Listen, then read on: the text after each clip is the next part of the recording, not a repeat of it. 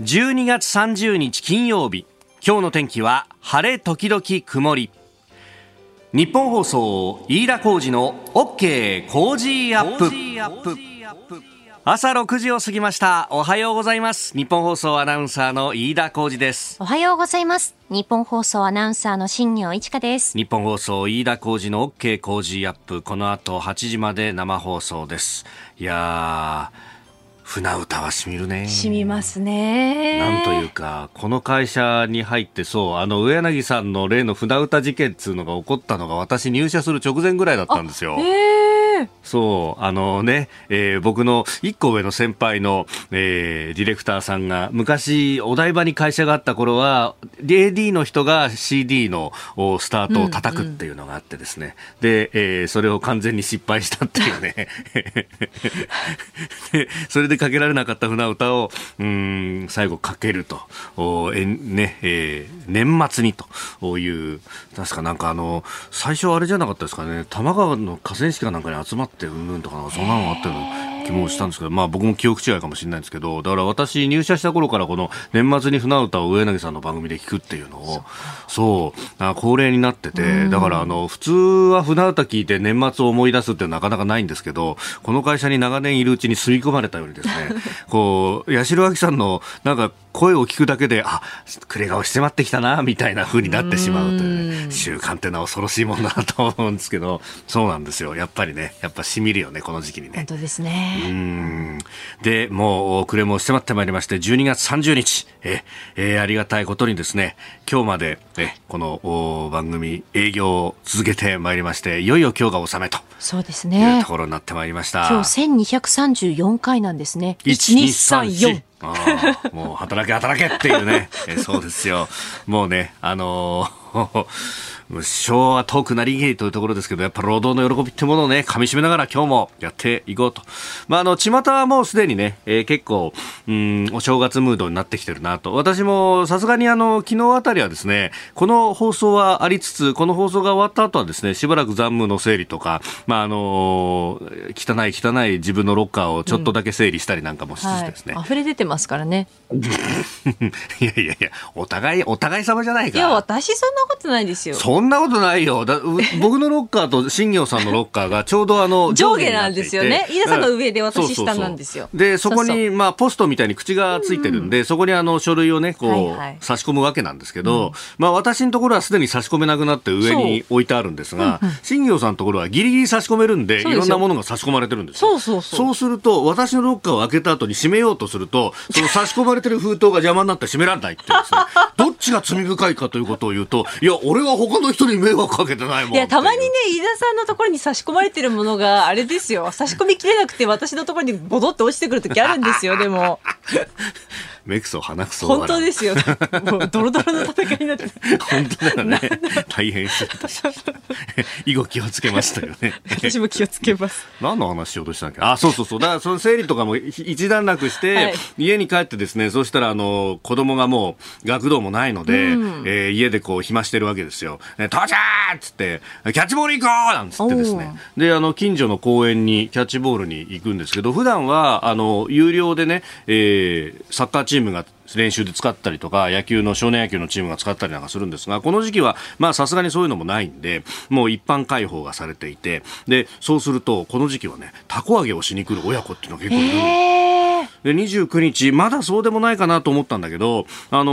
ー、そこそこね、えー、たこ揚げする人たちもいて、で、我々こうキャッチボールしてる横でこうわーっと子供が走ってたりなんかして、じゃあ危ないんで、あの、脇の方に避けたりなんかしてね、えー、えー、やってて、まあでもこう見てると、野球キャッチボールやってる親子よりも、おたこ揚げと、そしてサッカーをやってる子はものすごく多くて、この辺にも時代の変化を感じるなと。ね、子供も、野球やってる人少ないね、なんつって、みんなサッカーだね、どうして？なんつって、いや、サッカーの方が最近はどうなんだろうね、オリンピあの、ワールドカップもあったし、今はサッカーなんじゃないの？みたいな話をしたんですけど、はい、まあ、そんな光景が広がってるあたりも年末だなと。そうですね。ね。えー、いよいよ押し迫ってまいりましたが、皆さんどうお過ごしでしょうかまだね、仕事だよっていう方、えー、一緒に頑張っていきましょう。ね。えー、私も今日で一応は納めということになりますんで、でねはい、もう明日は、あの、恒例のですね、夕方になってから、31日大晦日の夕方にスーパーに行くと、刺身が安く買えるんだと。そうですね。私もスーパーでアルバイト学生時代していましたけれども、やっぱりその紅白歌合戦とかの夜の特別番組直前が一番混んで、うん、その放送時間が過ぎてくると比較的安くなってくるんですよね。そうなんだよ。そうなんですよ。もうそれをこう、いつあのシールが貼られるかなっていうのと、もう妻とですね、えー、連絡を取り合いながら、じゃあちょっと、私数の子のとこ行ってくるから、あんたこの刺身のところで貼ってなさいとか言われて。貼ってる。そう、去年なんかもじーっとこう貼りながらですね、えー、マグロ始まりました。みたいな。先にブリから始まりました。みたいなのを、逐一こう、SNS でやり取りしながらね、じゃあそのブリゲットマグロは待てとか言われて 張り込みの刑事みたいなこと、ね、本当ですね。ええー、今年もきっとそういうこう、争いが展開されるんだろうなと。ねえ、やっぱりね、素敵なね、料理がたくさん並びますからね、スーパーには。いや目移りしちゃうよね、本当ね。キラキラしていてね、ちらし寿司とか。本当。いいですよね。ねえ、うん、えー、どんなお正月を過ごすのかも含めて、えー、ぜひメールなどもお寄せいただければと思います。あなたの声を届けますリスナーズオピニオン。この傾向時アップはリスナーのあなた、コメンテーター、私、田新業アナウンサー、番組スタッフみんなで作り上げるニュース番組です。えー、ぜひメールやツイッターで番組にご参加ください。あ船歌を聞く会に参加してそのままあこちらにいらっしゃったという方もたくさんいらっしゃいますね。うそう、マーク063曲の後半絞ったんだよね、と。ああ、あの、ちょうどいいところで絞って、おーってなったっていうね。えー、えー、ことがあったと。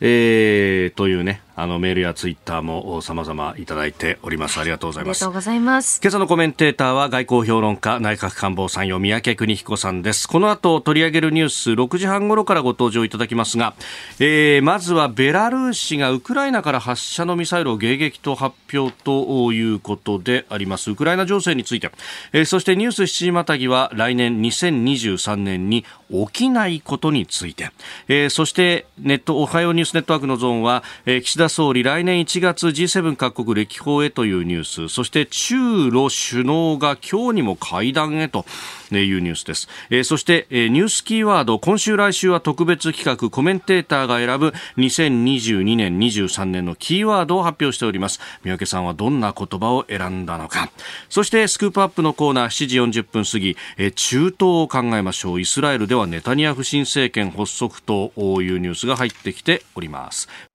ここが気になるのコーナーです。スタジオ長官各紙が入ってまいりました。12月30日の紙面と。えー、いうことになりますと、まあまあまあ、バラバラという感じになってきますね。えー、結構この、うん、特集の記事であるとかも増えてまいります。えー、朝日新聞、増える無縁遺骨弔う人なく、行政が総裁費負担年4万8622件と。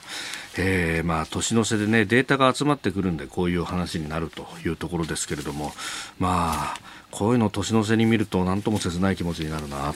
という感じもあります、えー、読売新聞防衛装備工場国有可能に専門技術維持財政支援も強化と、えー、いうことでこの、あのー、防衛装備品、まあ、を作る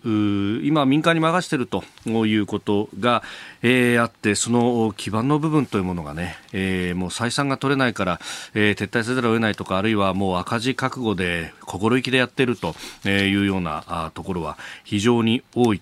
ということが言われております。まあ、あるこう重工業のメーカーの方にお話を伺ったことがあるんですけれどももうそれこそね、えー、大手の航空機メーカー向けの,、まあ、あの機関の部品を作っているラインというのは日産何台というような形でもどんどんどんどんラインが流れていくのにこのこ、ねえー、自衛隊向けの、えー、同じ航空機の部品であっても、えー、そっちのラインはもう1ヶ月、2ヶ月、3ヶ月に1回動かすかどうかでもそのためにラインは、えー、取っとかなきゃいけないしそのためのメンテナンスもしなきゃなんないしっていうのはいやこれはきついですよっていうね、えー、しかもねそれもあの予算がつけば動かすけれどもその予算が尽きてしまえば、えー、次の年度に持ち越しみたいなことになってしまう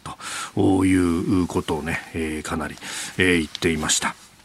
えー、それから毎日新聞は市民のスマホ情報抽出イスラエル製機器会というこれはあのロシアが反体制派の抑圧にこれを利用していたんだという特集の記事であります。えー、そして産経は安保3文書に明記された統合司令部について来年度見送りというニュースです。設置場所をめぐって綱引きが行われていると、えー、いうことが出てきております。もともと陸海空自衛隊の一体運用を進めるために新設をするというもので、えー、ありました、も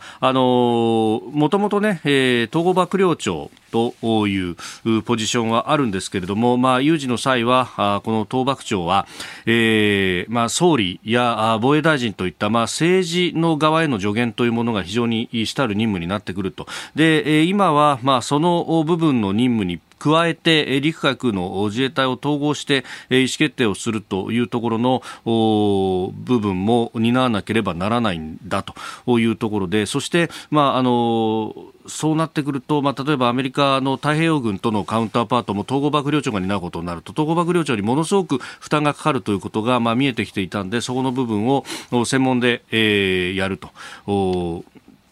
軍政と軍令を分けるということをやろうという発想だったんですが、えー、場所で揉めてると。市街に作るのか練馬に作るのか横田に作るのか横須賀に作るのかみたいな、えー、陸海空と制服と背広というようなことが出てるんだと産経新聞は報じております。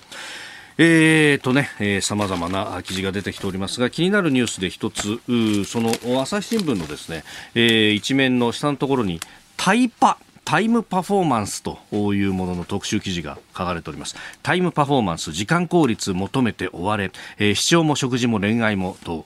いうことで。まああの今年ね、今年というか前、ちょっと前から言われましたけど、映画とかをこう倍速で見ると、えー、動画コンテンツを倍速で見るというような、えー、ことが今、若者の間で流行ってるんだと。このコストパフォーマンスならぬ時間あたりの生産性を重視するタイムパフォーマンスだということも言われてますけれども、うん、まあ、でね、えー、何でもかんでもこうせっかせになって、今の若いもんは、みたいなことが、えー、言われがちなところですけれども、まあ、これについてのですね、特集中で、まあ確かにね、えー恋愛もそうだし読書もそうだしもうあのパパッと済ますみたいなところで、えー、なんというか、あの、そんな世知辛い世の中でいいのかみたいな、まあまあ、その辺はこう、朝日新聞らしいなという書き方なんですけど、まあ、あの、ただ一方でそんなことばかりでもないんじゃないかなと思うのはですね、えー、えー、昨日、一昨日か、そのツイッターに上げたですね、上野の大統領っちゅう居酒屋の前でおっさんが一人立ってて写真で撮った写真っていうものがなぜかこう見られたと。で、あの、ああいうところのほっこり感みたいなものっていうのは、昼から大統領すごい混んでたりとかですね、えー、するのを見ると、やっぱこう、なんかあの、仕事だとかですね、あるいはこう見なきゃならないものとか、あるいはこう、ドラマとか映画なんかでも、周りの話題にくっついていかなきゃなんないから、とりあえず見みたいなものはバババババッと済ませながら自分の好きなことに関しては目いっぱい時間を使おうよっていうふうになってんじゃないのかなっていうのがねもう思ったりなんかしてまあその中の一つがああやってこうゆっくりと酒を飲むことであったりとかっていうのが残っていくといいよなというね、えー、あの別に大勢でわーっとパーッと盛り上がるみたいなことじゃなくても、噛みしめるようにですね、こう、熱燗をこう一人飲むみたいなことっていうのも、まあそれはそれで贅沢な時間なんじゃないかなって思うのは、私が年を取ったせいなのかもしれませんけれども、なんかね、あのー、こう、ルーティーンでこなさなきゃならないことはどんどんこなしていくけれどもねっていう、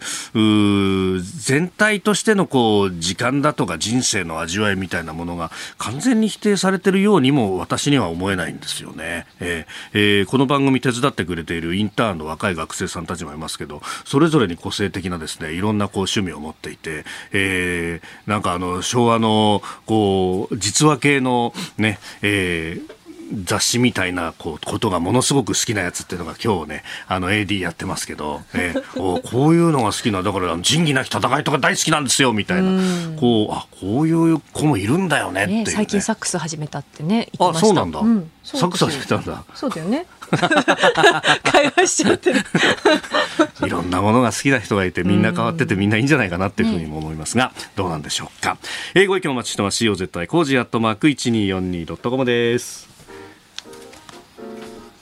そしてあなたの声を届けますリスナーズオピニオンね、えー、いろいろいただいております。このもうね、えー、昨日あたりが帰省ラッシュのピークだということもありますけれども、今日あたりもね結構混むんだというところで。空港警備1号さん、えー、59歳男性羽田空港でお勤めの方ですね。いつもありがとうございます、えー、帰省ピークになって羽田国内線混み合ってます。寒波も厳しく雪も多くなってますが、えー、新千歳空港は天候も安定していた安心しておりましたがなぜか羽田発の便が15分20分遅れていくんです。28日の夜は沖縄からの最終便遅れに遅れて深夜2時近くになる始末でした。あそうですか。天候問題ないのになぜと。久しぶりの混雑に保安検査が追いつかないのか、えー、検査員の人手不足なのか定時運行が取り柄の国内線なのにです、えー、皆さん保安検査スムーズに通過できるよう事前のご準備よろしくお願いいたしますと、おおいただきました。そうそう昨日鳥海高太郎さんがねあのコメンテーターで出ていただきました。でこの後台湾行ってくるんですよっていうふうにおっしゃってましたけれども、はい、その後あのツイッターにね、えー、写真も上げられてましたが、えー、羽田国際線の保安検査第3ターミナル25分ぐらい待ったんですなんていうね、えー、書き込みがされていました。まあそうだよね。そういうところ人が足んないのかどうなのかと。まあ結構ねあの福岡高校などが人が足んなくて今保安検査場大変だというような話も出ておりましたけれどもね、えー、他にもニュース年またぎということで、えー、いろいろいただいておりますね、えー、戦争について。50代埼玉県和光市のひろこさん、えー、小学校に勤めているんですが小1のカタカナ授業。知ってるカタカナの言葉を探す授業でウクライナと小学校1年生が言うんです。悲しいですよ。青と黄色見てもウクライナと言いますと。うーんと思ってしまいますね。えー、今朝は外交評論家内閣官房参与三宅邦彦さんにお越しいただきました。おはようございます。おはようございます。よろしくお願いします。よろしくお願いします。えいよいよ2022年。年末ですからね。年末最後の放送とい。うことでございますが、はい、光栄でございます。いやありがとうございます。この暮れの迫ったところね さすがに今日でお仕事も収めてると思うええもうこれが最後でございます。すいません。はい、ありがとうございます。え今日もよろしくお願いします。申し上げます。さあまずは、はい、えー、ロシアによるウクライナライナ侵略についてなんですが、はい、あのベラルーシの政府がウクライナ領内から発射されたミサイルを防空システムで迎撃したというふうに、えー、発表したというニュース。僕はちょっと聞き間違えたかと思ったんですよね。えー、あのだって私がまあベラルーシの大僕専門じゃないからねあんまり自信があるわけじゃないけど、ベラルーシだったらね、はい、これはモスクワに逆らう気はないけれど、だけど巻き込まれたくないですよね、はい、こんな経済制裁でも受けようもないベラルーシなんか危ないからね、うん、それからウクライナはねこれ戦線拡大したくないわけですよ、はい、今でもロシアだけで大変なのにベラルーシが攻めたら困るでしょ、うんうんロシアはね、おそらくね、ベラルーシを巻き込みたいんですよ、何らかの形でね。えー、だから考えると、まあ、常識的に考えたら、ロシアが人工ミサイルを意図的に挑発的に撃ったというウクライナの、うんうんうん、発表、はい、こっちの方がまあなんとなくそうかなと思うんだけど、まあ、もちろん中身はわからないですよね、場所的に言うと西部でしょ、はい、西部の村で残骸が見つかりました、それはん地対空誘導ミサイル S300 の破片破片だとウクライナ領内から発射された地対空誘導ミサイル地対空誘導ミサイルってことは迎撃ミサイルじゃないですか。ああ。というか、まあ迎撃っていうか、戦闘機用のね。そうですね。飛んでくるロシア飛んできたのかもしれない。ああ。よくわからんね、これ。うん。まあ確かに、あの、動機があるのはどこだっていうと、ウクライナにもない。ベラルーシにもない。ないロシアにのみ動機としては考えられるまあ、しかしね、世の中、それはあの何が起こっているか戦場ですから分かりませんから、これ以上は分からないけども、まあ、あのフェイクニュースだとは言わないけどもね、はい、なんかあるとしたらね、しかしそれはあのうんやっぱりロシアが何らかの動きをした可能性のがちょっと高いかなと思っております。はい、このベラルーシの立場、ルカシェンコ大統領のこののらりくらりぶりというか、じゃがいもを掘るるために兵隊使うからいんだと、ね、関心は自分の政権の維持だと思いますよ、当然のことながら。ロシアなんかにね、もちろん、はい、あの加担して一緒に戦う気なんか本当はないと思いますね。その途端にあの欧州、NATO との関係がものすごい悪くなるわけでしょ、はい、そこまでしてそのロシアに付き合いますか？私だったら嫌ですね。うん。常識的に考えたらね、まあ、もっとも、あそこは常識の関係ない人たちが多いからよくわからんかな。あまあ、国境だけ見ても NATO 各国と接しているのはロシアではなくベラルーシっていうところですよね。でロシアはそのベラルーシは失いたくないけども、はい、これやっぱりウクライナを締め付けるという観点から言うと、ウクライナの国境ね、北の国境は、半分ロシアだから半分ベラルーシですからね。はい、ですから、ベラルーシの方で何らかのオペレーションができるようにならないと、本当はキーウを、はい、まあ、また包囲するかどうかは別として包囲できないから、えー、彼らが今あの東部の方で、ねまあ、劣勢ですよね、はい、最後の起死回生をやるとすればねそれは当然また西部に行って、はい、そしてキーウをなんとか取り返したい。そして圧力をかけたいとなった時にベラルーシの協力なしには絶対できません。で絶対にあのベラルーシもそこはあの拒否はしないと思います。で実際に部隊をロシアの部隊の中に入ってると思うけど、はい、じゃあ本当に侵攻するんですかと。侵攻を仮にしてますロシアはしょうがないけどね、うんうん、あなたも付き合うんですか、ベラルーシさんと。あんたそうやったら加担することになりますよと、それでもいいんですかと、経済制裁とお宅行きますよと、どうぞ。やってください。ったらやらないよね、私だったらね。あまあ、あのそれこそね、今年の2月の時っていうのは、まあ、ベラルーシの中を、おそらくはロシア軍は通っていった、ったでしょうね、じゃないと、あんなに電撃的にキーウを襲うということはできないだろうと。ええ。でも、懲りたんじゃないですかね、ベラルーシは。だけど、ロシアには逆らえない、かわいそうな国だと思います。なるほど。お聞きの配信プログラムは日本放送飯田浩司の OK コージーアップの再編集版です。ポッドキャスト YouTube でお聞きのあなた通勤や移動中に最新ニュースを押さえておきたい方放送内容を少しでも早く知りたい方スマホやパソコンからラジコのタイムフリー機能でお聞きいただくと放送中であれば追っかけ再生も可能ですし放送後でも好きな時間に番組のコンテンツを自分で選んでお聞きいただけます。毎朝6時の生放送では登場するコメンテーターの最近の活動はもちろんたっぷりとニュース解説をお送りしています。レギュラーコメンテーターに加えて専門家と随時つないで掘り下げてお送りしています。日本放送のエリア内でお聞きの皆さんラジコラジコのタイムフリーでチェックしてください。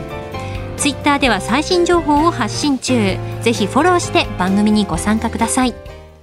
えー、ニュース7時またぎコメンテーターの方々と7時をまたいでニュースを掘り下げてまいります。今朝は外交評論家、内閣官房参与三宅邦彦さんです。引き続きよろしくお願いいたします。えー、まず株と為替の値動きをお伝えしておきます。現地29日ニューヨーク株式市場ダウ平均株価は前の日と比べて345ドル9セント高い3万3220ドル80セントで取引を終えました。ハイテク銘柄中心ナスダック総合指数は264.80ポイント上がって1万飛び478.09でした。一方円相場1ドル133円ちょうど付近で取引されております。えー、アメリカの中央銀行にあたる FRB 連邦準備制度理事会の利上げ長期化への懸念が後退し反発したということでありました、えー、ではこの時間取り上げるニュースこちらです。来年2023年に起きないこと。まあ今年も驚くニュースがたくさんありまして、特に国際情勢に関してはね、先を読むのが難しい。まあ、あのいろいろなね、はい、えー、同業者と言っちゃ失礼だけども、いろんな人たちがいろんな予想するじゃないですか。ああ、ね、はい、起きる。なんたら、なんたらグループがさ、うん、ああ、なんたら、ね、世界の、ね、うんたら、うんたらリスクを、あこのあるじゃないですか。はい、はい、大リスクみたいな。ところになると、はい、えー、まあ、いろんな各社やるわけですけどね、えー、まあ、どうしようかなって僕も言われようかなと思ったんだけど、何年か前に。えー、だけどね、外れる可能性が高い。ね、これが起きるっつってね、はい、外れたら恥ずかしいじゃないですか。か外さない一番いい方法は、はい、起きないことを書けばいいんだと。うん、起きないことの方が当たりやすいからね、あた起きることよりも、はい、それでそれを書き始めたんですけどね、去年っていうか今年の1月だ、はい、今年の2022年、何が起きないかと考えて、えー、でみんなね、あの時、はい、ウクライナに侵攻は起きないって言ってたのよ。えー、みんなそう言ってたの。はい。だけど、そうですよ、と、待てよ。と、これはまずいと、これ外したら大変なことになると。うん、ね、予感がしなかったわけじゃないから。まあ、今から偉そうに言うだけの結果論なんだけど、それで迷って迷って、初めはね、本当にね、うん、あの進行はないって書いたの。でそれを消し消してってか、ええ、あの変えて、パソコンで変えてね、うん、諦めないにしたわけ。プーチンは諦めないにした。要するに戦争起きるかもしれない。だけどこれずっと続くだろうと、はい、どっちみち何年も前から考えてたことに違いねえんだからね。えー、となると、諦めないんじゃないかと。だから仮に今回戦争が起きなくても、はい、あのー、まだまだウクライナを取り返したいと彼らは思ってるだろう彼は思ってるだろうから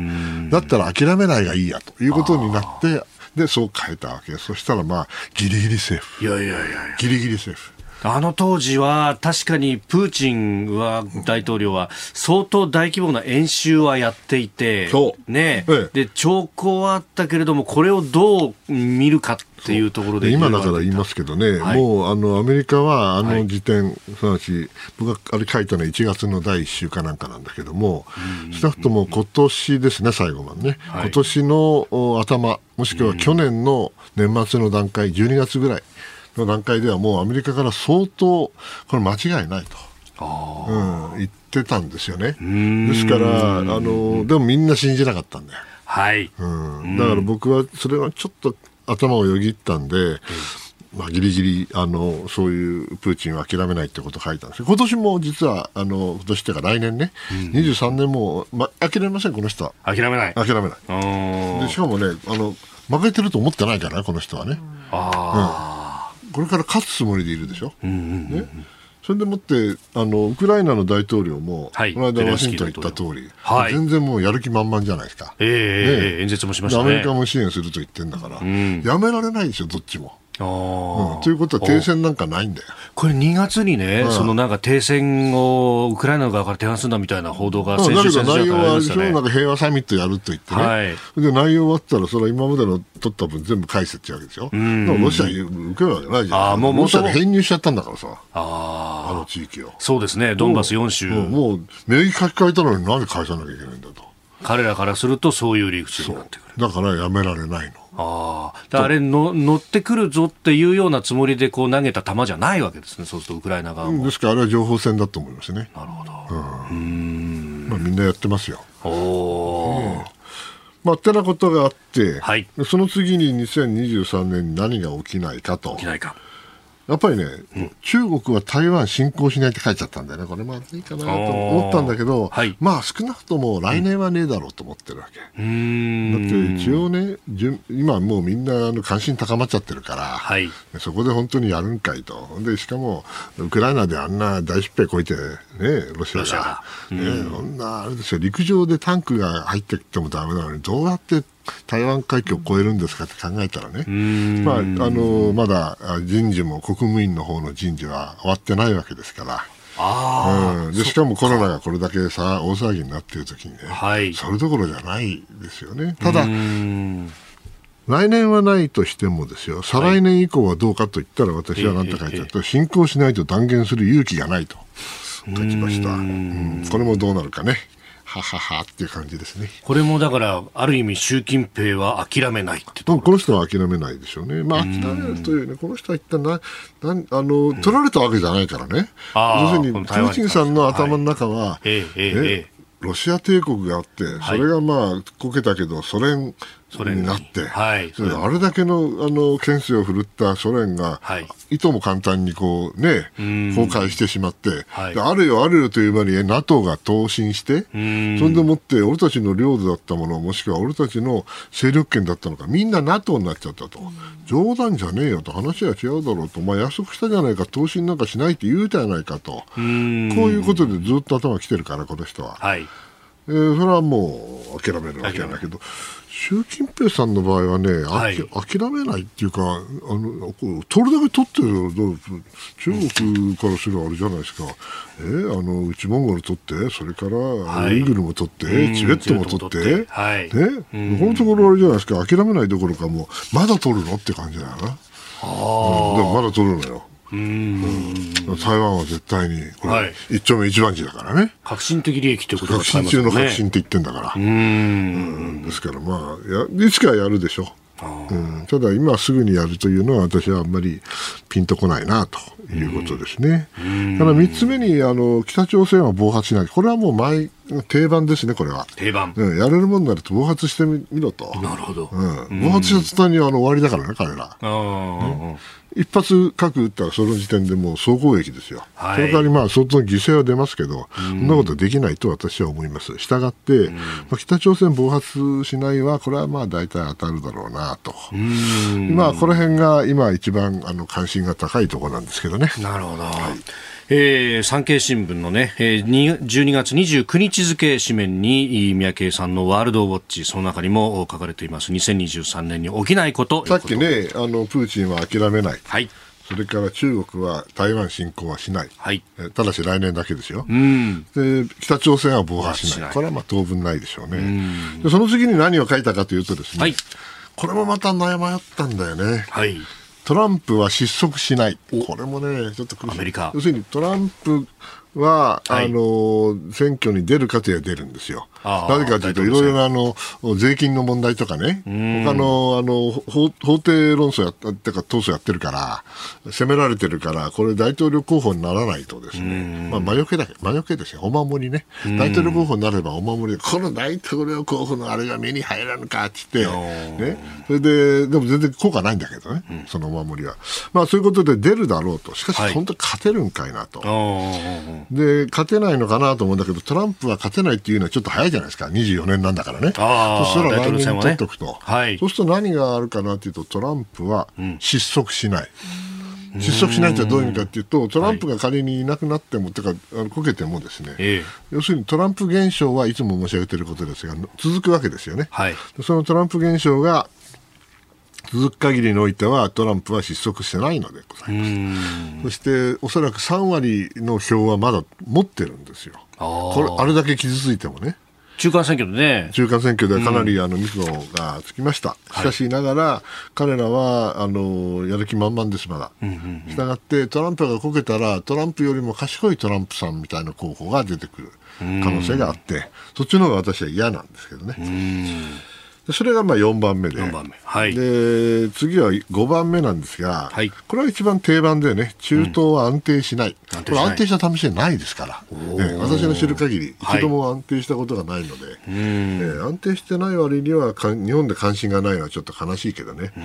まあしょうがない、まあ、中東屋ずっとやってきたつもりなんだけど、まあ、はい、中東屋さんは私三宅なんて中東屋じゃねえと思ってる人多いんだよね。おっしゃる通りでございます、いやいやいや後ほどねこの中東情勢に関して、またスクープアップでじっくりと次はこれも定番で EU は分裂しない、あ分裂したら終わりだからね、あの人たち。これもね、よく危機が叫ばれるところですけど、ね、それはそうですけども、どうしようもない人たちも含めてね、はい、あのスクラム組まないと EU だめだからドイツとフランスが組んでるうちは大丈夫。今まだドイツもフランスも組んでますから、えイギリスがいなくたってあの EU は大丈夫ですけどドイツとフランスが組まなくなったら終わりです、ということですね。からその次、はい、7番目はインドはインド。軍事同盟を急がない、急がないってか、軍事同盟はないというふうに書こうと思ったけど、はい、うん、まあ、これもまた考えて、考えに考えて、はい、大して考えてないんだけど、クワッドは軍事同盟じゃありませんということをいつも申し上げてるんです。なぜかというと、インドは、はい、インドの関心には同盟国を作って、それで一緒に守りましょうと、そういう発想じゃない。インドは独立して強い国、であればいいんで、はい、同盟国なんかいらないんです。だから、非同盟なんです。非同盟。非同盟のインドにクアッドに入れる意味は何かというと軍事同盟の同盟国になるということではなくて、はい。えー、あくまでも向こう側に行かないようにね、えー、あのバランスを取ってくれればいいんで別にあのインドがあ入れたからといってクアッドが軍事同盟になるわけじゃない。あ日米豪印の、うん、そう。で最後なんですけどね、はい、最後ねあの今年の頭に何て書いたかというとね、ええ防衛費倍増はねえとか言っちゃったんだよね。うんこれがまた見事に外れましてね。まあ倍増はしてないんだけど、はいまあ、2%についてもかなり目標的にかなり書いたじゃないですか。かなりそうですね。えー、あの安保の文書。あれ非常に良かったと思うんだけど、まあちょっと外れたなと。まあだけどこれは嬉しい外れであってね。なるほど。えー、減るんじゃなくて増えるんだから、これ結構なことなんで。じゃあどうするかと今年は。はい。日本は急に変わらない。急に変わらない。急に変わらない。これがまあ、えーえー、だから倍増なしは外れたけどね、はい、だからといってすぐに倍増するわけじゃないからゆっくりとゆっくりと時間がかかるかもしれないけども、えー、まあ、えー、あの大きな船ですから簡単にはあ、まあ、旋回できませんがしかしやらなきゃいけないことは山積みなんで、はい、急には変わらないですよというふうに言いました。うん。結構、ここのところ、このね、あの、三宅さん、このね、えー、ワールドウォッチの中でも、戦い方を変える時だというふうに書いてらっしゃいますが、それに関するニュースっていうのが、それこそ統合司令部の話であるとか、あのドローンの話とかね、うん、いろいろ出てきてますね、昔はドローンなんてみんなあのバカにしてたんじゃあんまり言い過ぎてはいけないけど、だけど今、主流の戦いになってきてますから。はい、まあ、ウクライナ見てもそうですよね。やっと皆さん理解が深まったのかなという気がします。むしろ、だからこれから肉付けをするのが23年。ええその通りです。これが一番大変。悪魔は詳細に宿るのです。なるほど。おはようニュースネットワーク。取り上げるニュースはこちらです。岸田総理大臣が来年1月に G7 各国に歴訪へ。岸田総理大臣は来年の1月上旬から中旬にかけて G7 主要7カ国のメンバーのフランス、イギリス、それにアメリカなどを歴訪しそれぞれ首脳会談を行う方向で調整を進めているとのことです。まあ、来年は日本は G7 の議長ね、しかも広島で、え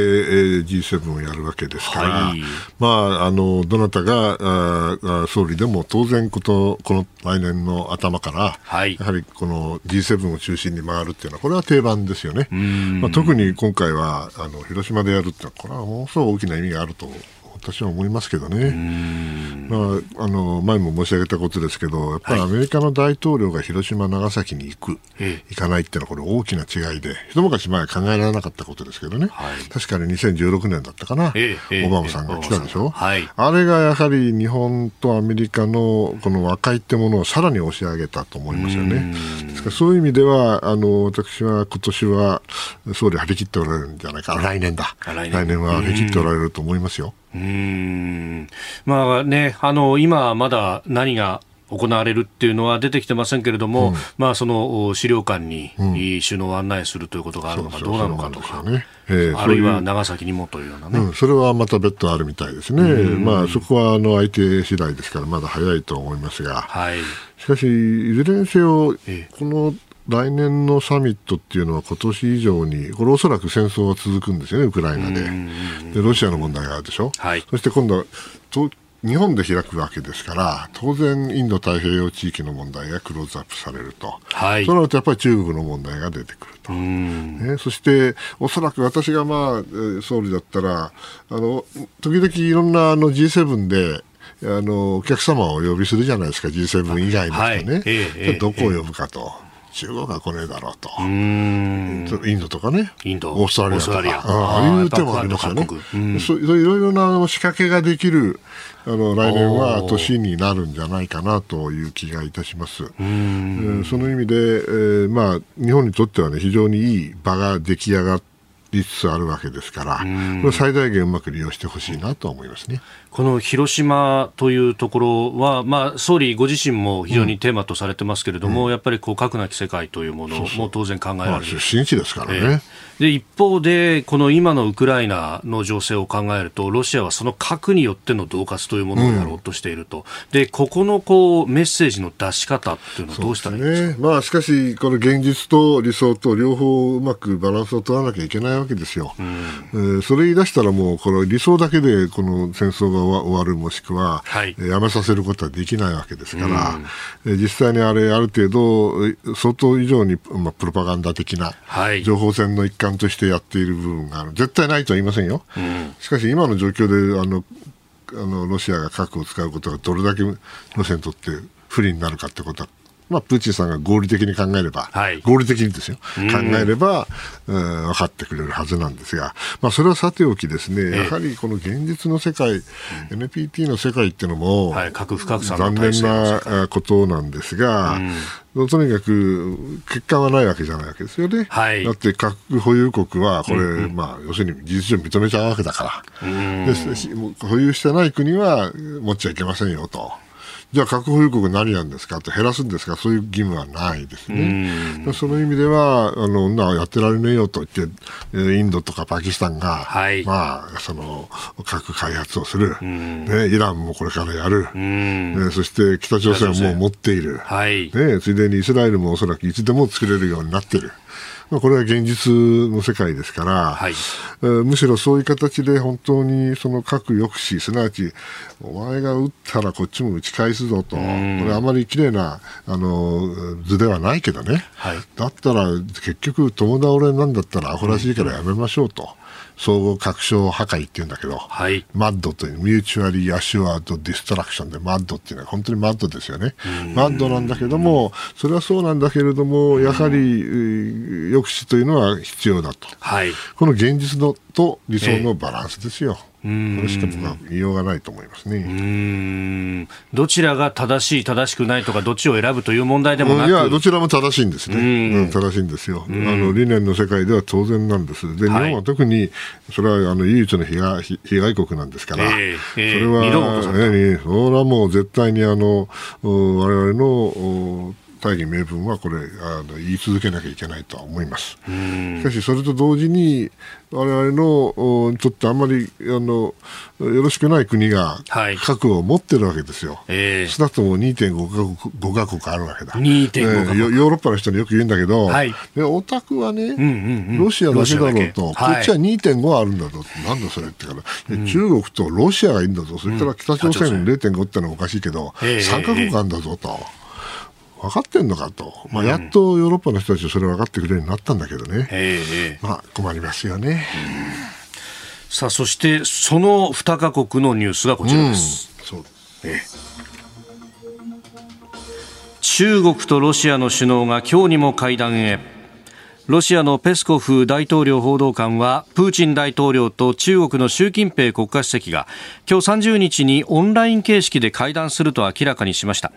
中国ロシア双方の周辺地域の緊張について意見交換するとのことです。ロシアにとってはウクライナ、そして中国にとってはというと、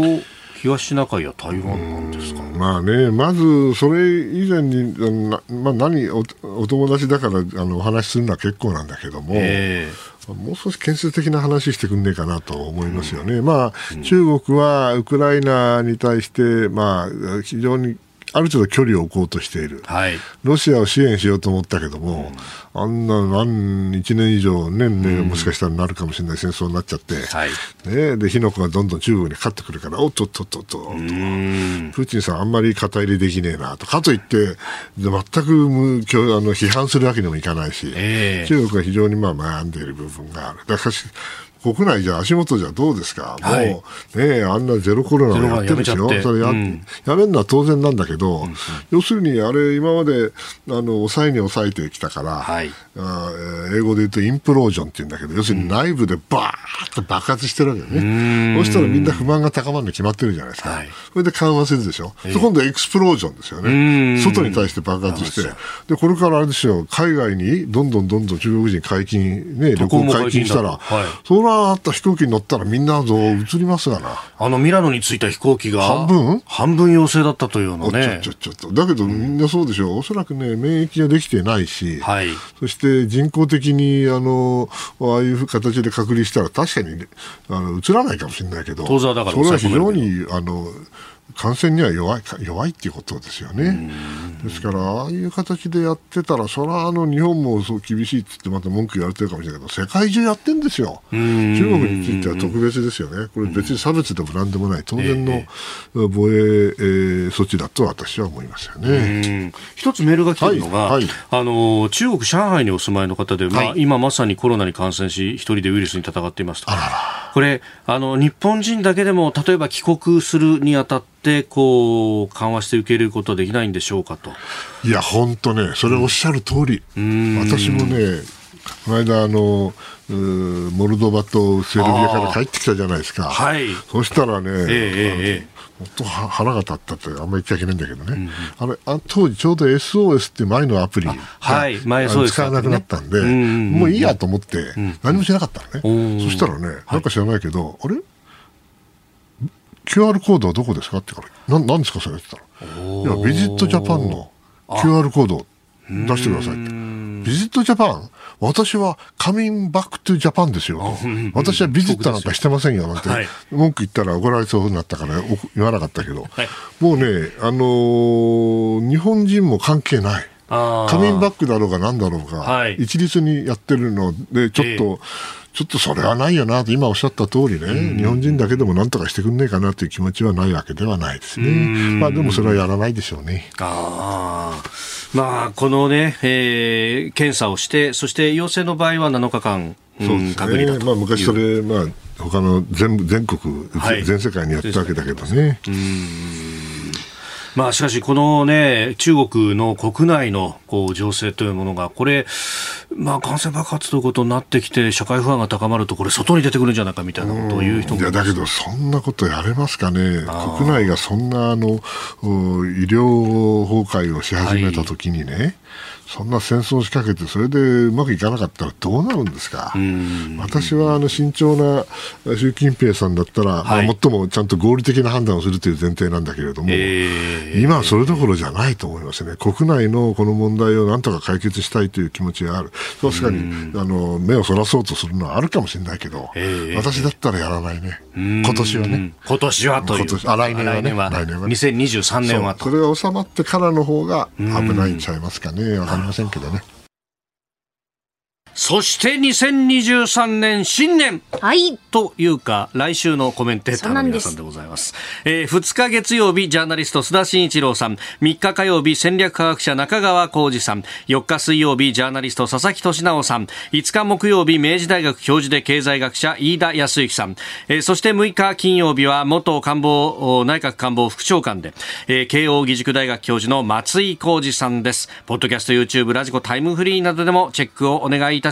そして同じく、ポッドキャストで配信しているプログラム、日本放送報道報道記者レポート2022のお知らせです。日本放送の報道記者が日々取材した情報をお送りするポッドキャスト。毎週木曜日の午後に更新しています。今年最後の配信は、2022ユーキャン新語・流行語大賞を取材した藤原高根記者が、今回トップ10入りした言葉の特徴と評価などについてレポートします。さらに来年受賞すると思われる言葉を予想想して紹介していくそうです。ポッドキャストも地上波もぜひお聞きください。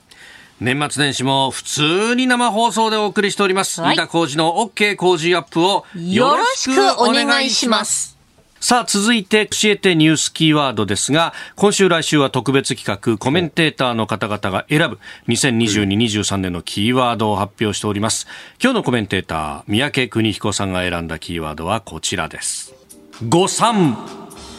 誤算、まあ、あ誤った計算と書いて誤算であります、判断ミスですよね。判断ミス。まあ、他の方がどんなキーワードされたか知らんけど、ええ、私はあの今年2022年っていうのは誤算がずっと続いたと思ってるんですよね。もともとの誤算はどこかっていうと、実は去年。去年。8月15日。はい。アフガニスタンでカブールが陥落をしますよね。でそれにもかかわらず、アメリカ軍は撤退をしました。はい、でこれはあの合理的な判断だと私は思うんだけど、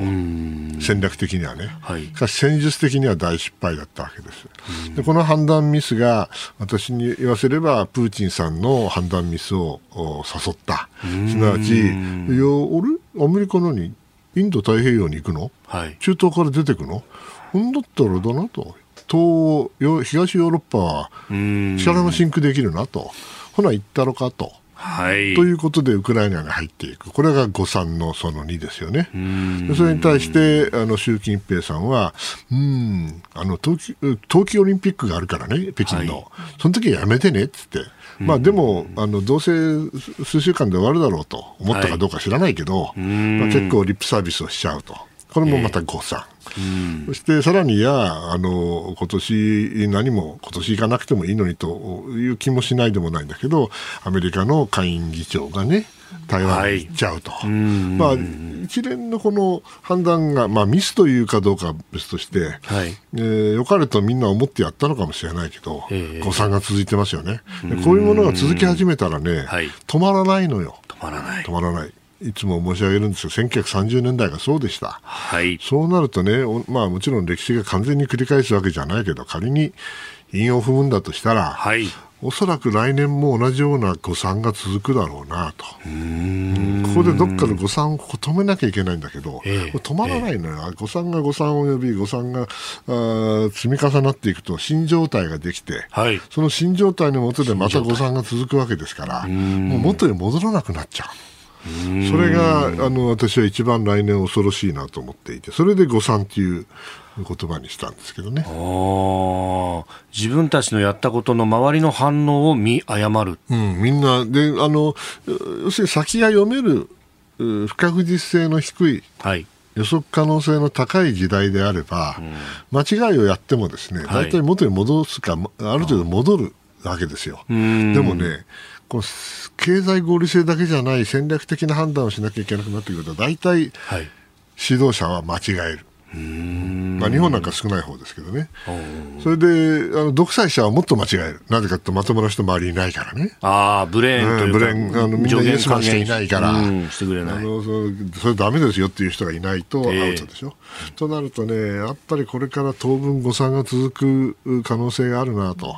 まあ、これが私の誤算であれば一番嬉しいんですけどね、でもおそらくそうじゃないだろうなと、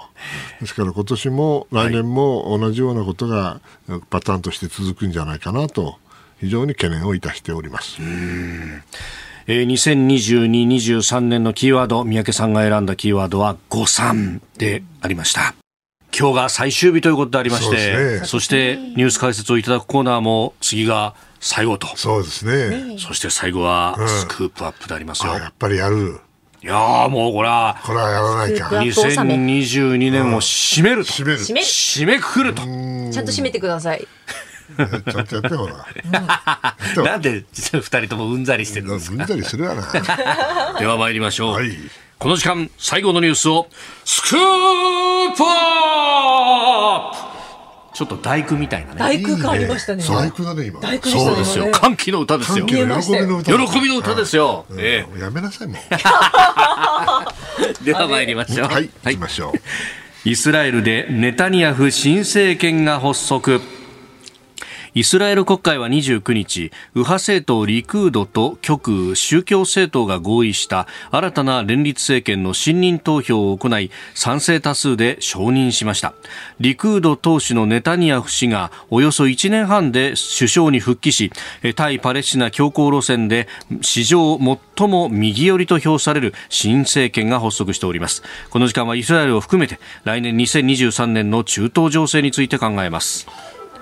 あの三宅さんのね、はい、2023年に起きないことの中では中東は安定しない。というふうに書かれています、まあね、ネタニヤフさんが最初に総理、首相になったのが90年代中頃なんですけどね、はい、あの頃はね、この人、極右だと思ってたのね、それがね、だんだんだんだんね、はい、極右からね、ええ、中道とは言わないけど、今おっしゃったように保守なんだね。保守。だけど極右が出てきたから。もっと、もっとすごいの。ライトが出てきたで、これがね、出てきちゃうとですね、はい、まず、ネタニヤフさんがまともに見えるだけじゃなくて、えー、イスラエルの政治自体がやはり非常に強硬化していく。で、一方でですよ、はい、やっぱりあの、中東で、え